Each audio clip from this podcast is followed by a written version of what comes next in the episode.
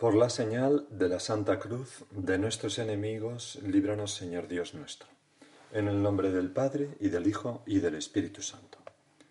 Señor mío y Dios mío, creo firmemente que estás aquí, que me ves, que me oyes. Te adoro con profunda reverencia. Te pido perdón de mis pecados y gracia para hacer con fruto este rato de oración. Madre mía Inmaculada, hoy estamos en sábado, el Día de la Virgen. San José, mi Padre y Señor, Ángel de mi guarda, interceded por mí. No sé si has visto esa película titulada Jesús de Nazaret. Es una película italiana antigua en la que se narra la vida de Jesús. Pues ahí en esa película aparece un personaje ficticio que viene a ser como un secretario del Sanedrín, un hombre joven, ambicioso, un poco filósofo y cínico, que será, por ejemplo, quien pacte con Judas la traición, tras observar atentamente los pasos que daba el Señor. Pues en esa película, la escena final, eh, se presenta eh, el Sanedrín en pleno eh, delante del sepulcro para comprobar que está vacío. Y entonces pactan aquella disculpa de que los soldados dijeron que le habían robado el cuerpo los discípulos del Señor, etcétera, etcétera, etcétera. Y cuando ya han, como, mm, ya han disimulado, ya han montado, orquestado toda su, pues eso, ¿no? Su, su, eh, su mentira, pues el sumo sacerdote exclama, tutto è finito. Todo ha terminado, ¿no? En italiano. Y, y, y, justo entonces la cámara se enfoca al secretario que se ve como por lo bajo dice, ma no, tutto comienza adesso. Pero no, todo comienza ahora. De algún modo, ese secretario se da cuenta, ¿no? De que realmente la resurrección del Señor marca un nuevo comienzo. Y por eso todos los evangelistas la cuentan de algún modo. El que lo hace de forma más breve es San Marcos, que es precisamente el, Evangelio que hoy tenemos en la misa. San Marcos era, es, su Evangelio es siempre como muy breve, conciso, aunque al mismo tiempo es observador para muchos detalles. y, lo que hace es como un resumen de este gran domingo de resurrección. Dice así el Evangelio. Jesús, resucitado al amanecer del primer día de la semana, se apareció primero a María Magdalena, de la que había echado siete demonios. Ya lo vimos. Ella fue a anunciárselo a sus compañeros que estaban de duelo llorando. También lo vimos. Ellos, al oírle decir que estaba vivo y que lo habían visto, no la creyeron.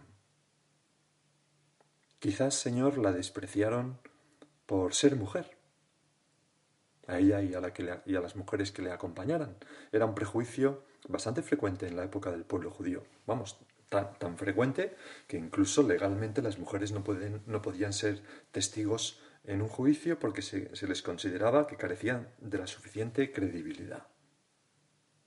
¿Cuántas veces también nosotros, Señor, podemos despreciar el punto de vista de los demás que podría llenar de luz nuestra vida y descubrirnos un horizonte nuevo.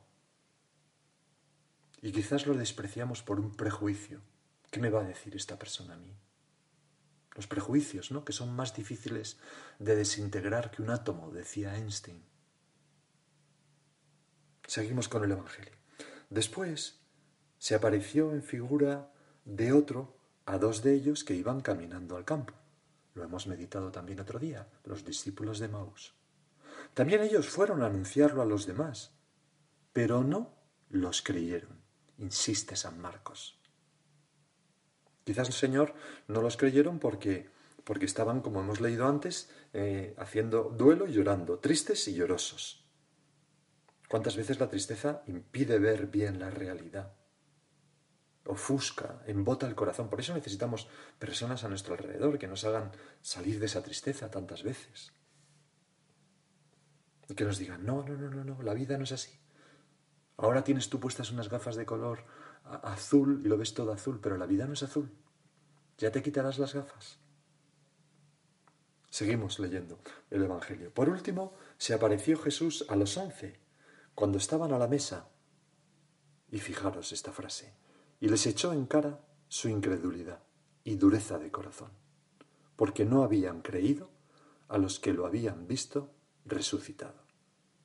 Se perdieron esa oportunidad de, ser bienaventurados, como tú, Señor, dices, dirás a Tomás mañana en el Evangelio de mañana. Bienaventurado tú porque eh, has creído, sin ver has creído, o mejor dicho, bienaventurados aquellos que sin ver crean. Pues los apóstoles no creyeron, porque una vez que tú te presentas a ellos, ya no es fe, es visión, te están viendo, no es creer en algo. Ojalá, Señor, que no me tengas que echar a mí nunca en cara esta misma falta de fe y dureza de corazón. Y sigue diciendo el Evangelio, y les dijo, id al mundo entero y proclamad el Evangelio a toda la creación. Vamos a hablar un poco de la fe, porque al final, ante, ante, ante, sí, ante tu resurrección se abren dos caminos. El de la, y ante todas las verdades de la fe, ¿no? El de la interpretación y el de la fe. El de, bueno, ¿será que las mujeres no saben lo que dicen? Bueno, ¿cómo va a ser verdad que tal, no sé qué? Interpretar. O el de la fe, sí, creo. Es como los dos caminos de aproximarnos a la verdad, entender para creer o creer para entender. Que los dos son buenos, ¿no? Pero, pero que no puede eliminar uno al otro. Y podemos pensar, ¿de dónde sale la fe? ¿De dónde se saca la fe si es algo tan importante? Pues San Pablo dice en su carta a los romanos que la fe surge de la proclamación, es decir, de que alguien anuncia el Evangelio, la verdad. Y, esto es algo único porque, porque podemos pensar, el arte nace de qué? De la inspiración. La filosofía de qué nace? Pues del razonamiento y de la observación de la realidad, ¿no? La técnica, pues la técnica nace del cálculo matemático y de la experimentación. Solamente hay una cosa que nace de la escucha y es la fe. Y por eso es tan importante el anuncio. Y por eso tú, Señor, les dices a los apóstoles, id al mundo entero y proclamad el Evangelio a toda la creación. Porque sin anuncio no puede haber fe. Si no hay nadie que proclame, ¿cómo hay alguien que vaya a creer? Más o menos, dice San Pablo en una de sus cartas. Y por eso es tan importante mm, mm, que nosotros nos completamos en testigos del Evangelio, que anunciemos la buena nueva, el Evangelio de Jesucristo, que hablemos de Él para que luego la gente pueda creer. En todo lo que viene del hombre está primero el pensamiento y luego la palabra. Pienso algo tal y lo traduzco a palabras y lo digo, pero en lo que viene de Dios está eh, es, al contrario. Primero está la palabra, ¡fum!, que cae sobre mí y luego el entendimiento lleno de fe de esa verdad. El hombre, tú y yo, no pudimos alcanzar la fe por nosotros solos. Dependíamos y dependemos radicalmente de un don, de que mm, alguien me anuncie, de que escuche a alguien decir, teniendo yo al mismo tiempo una buena disposición en el corazón, esta palabra, ha resucitado. Esa palabra que tantas veces nos han enseñado nuestros padres, en el colegio, etc. Bueno, los sacerdotes también que hemos tratado, etc. ¿Y de dónde le viene a ese anuncio la capacidad de generar fe? Un anuncio como por ejemplo este, ha resucitado. Pues viene del acontecimiento que se proclama, porque ha ocurrido realmente. Este acontecimiento, de una manera mm, misteriosa, también por la gracia, veremos, está presente en las palabras, se abre paso y se impone por sí solo al Espíritu. Y todos tenemos esa experiencia, ¿no? Como de... recuerdo una vez una persona que, que, le llevaron frente al Santísimo expuesto. Era una persona que se decía que no tenía fe. Se puso de rodillas delante del Santísimo expuesto y decía, ¿pero qué es esto? ¿Qué hacéis? Y entonces la persona que le había llevado le dijo, mira, mira esa custodia que refulge iluminada y que tiene en el centro un redondelito blanco. Pues eso, que es un es pan ácimo, ahí está nuestro Dios. Jesucristo está ahí. Y entonces aquella persona empezó a llorar y en ese momento empezó a tener fe. Es una cosa tan increíble. ¿Por qué? Porque esas palabras dichas tienen en sí misma la fuerza de una verdad, de un acontecimiento, de algo que es verdadero. Y el Espíritu Santo muchas veces a ese anuncio, vamos a decirlo así, transversal, eh, horizontal, de un hombre a otro dentro de la iglesia, de un cristiano a, un no cristiano, etc. A ese anuncio transversal se une siempre un anuncio vertical que baja del cielo y toca el alma, el alma de esa persona, eh, tocándola con la gracia y rompe todos los moldes que tenía y se convierte y empieza a tener fe. Pero las dos cosas son necesarias. Es decir, al testimonio apostólico de la resurrección que nos dieron nuestros los apóstoles, porque ellos vieron y tocaron y comieron con Jesucristo. A ese testimonio, a ese anuncio, se, les se le tiene que añadir un testimonio interno a cada hombre, invisible, que es fruto de la acción del Espíritu Santo. Señor, aumentame la fe, se lo pedimos ahora, danos la fe a todos. Aquello que se dice en los hechos de los apóstoles, eh, lo dice San Pedro, ¿no? Dice, nosotros, los apóstoles, y el Espíritu Santo, que Dios ha dado a los que le obedecen, somos testigos de todo esto. Los dos que dan testimonio, ¿no? Los apóstoles y el Espíritu Santo. Un testimonio concorde.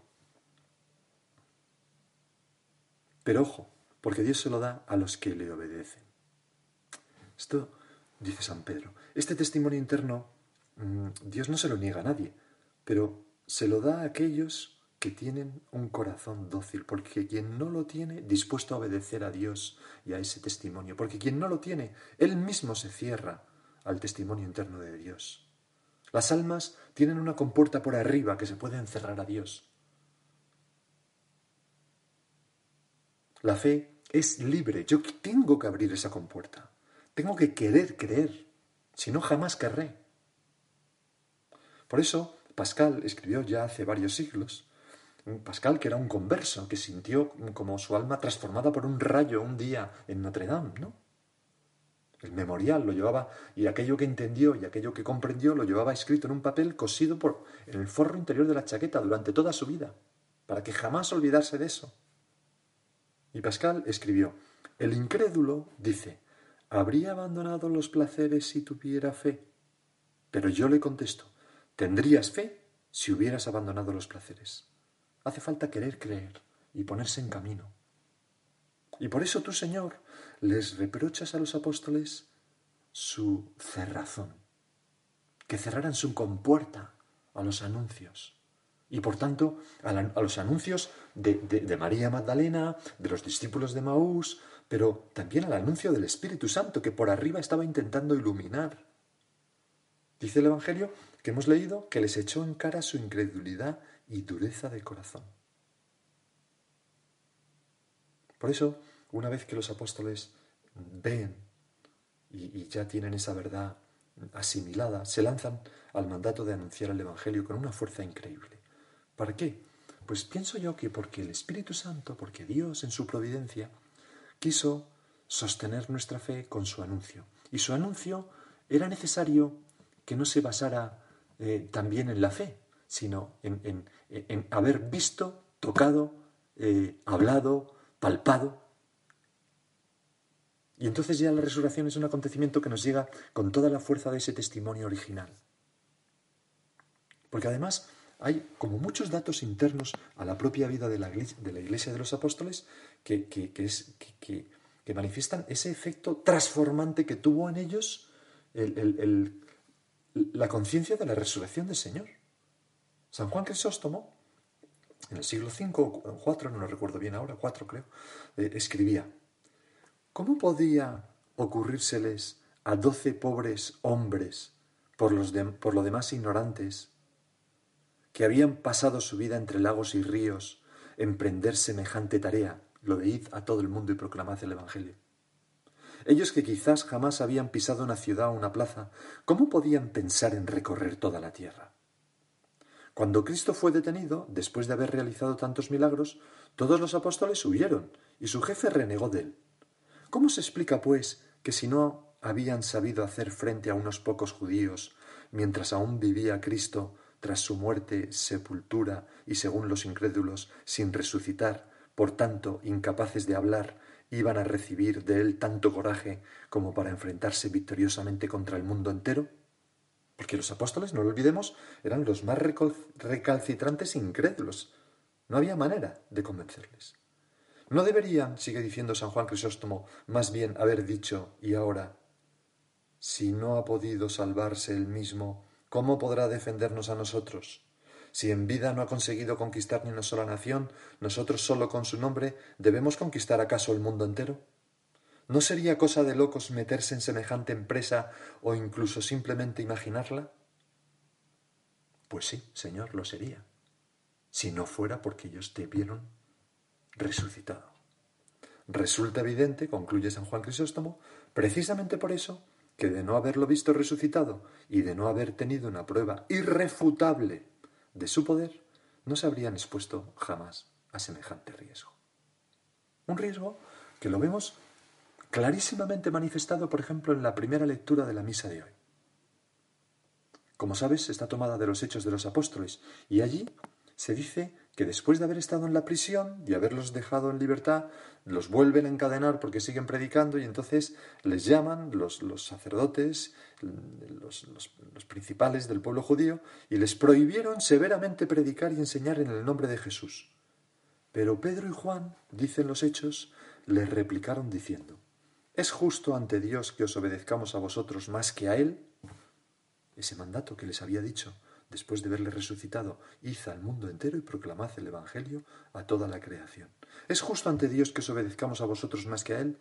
Juzgarlo vosotros. Por nuestra parte, no podemos menos de contar lo que hemos visto y oído.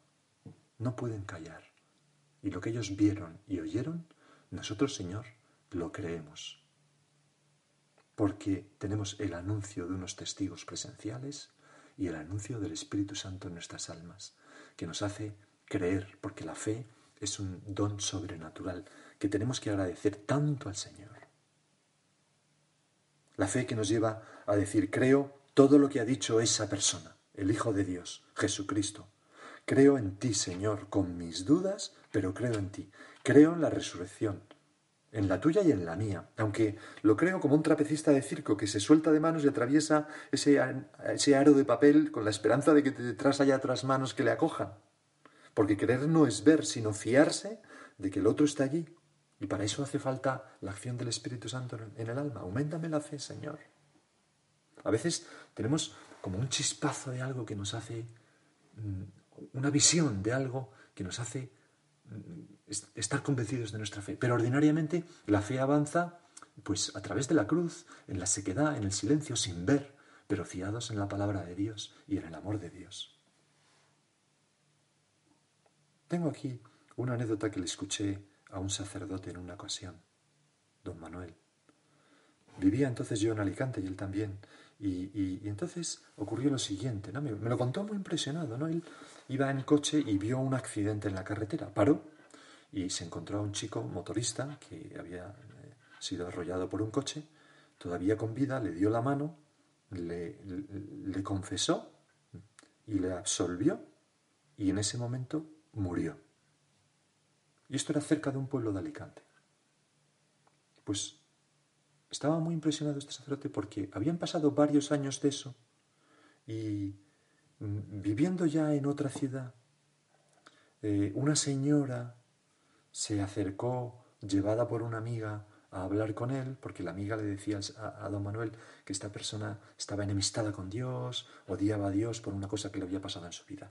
Y esta mujer pues le, le, contó que llevaba años odiando a Dios y le explicó, mire, yo durante toda mi vida solamente recé para que mis hijos mm, murieran con la posibilidad de tener un sacerdote que les diera los últimos sacramentos. Y mi hijo murió sin tener esa ocasión en un accidente en la carretera, como un perro, le dijo. Y entonces don Manuel le preguntó, ¿Qué año fue? ¿Fue tal año? Y la mujer le dijo, sí. ¿Fue en tal carretera al lado de este pueblo? Sí. Tu hijo ¿Iba en moto? Sí. Pues yo estuve allí, bajé, llegué cuando estaba con vida y le di la absolución. Y entonces aquella mujer pues se echó a llorar.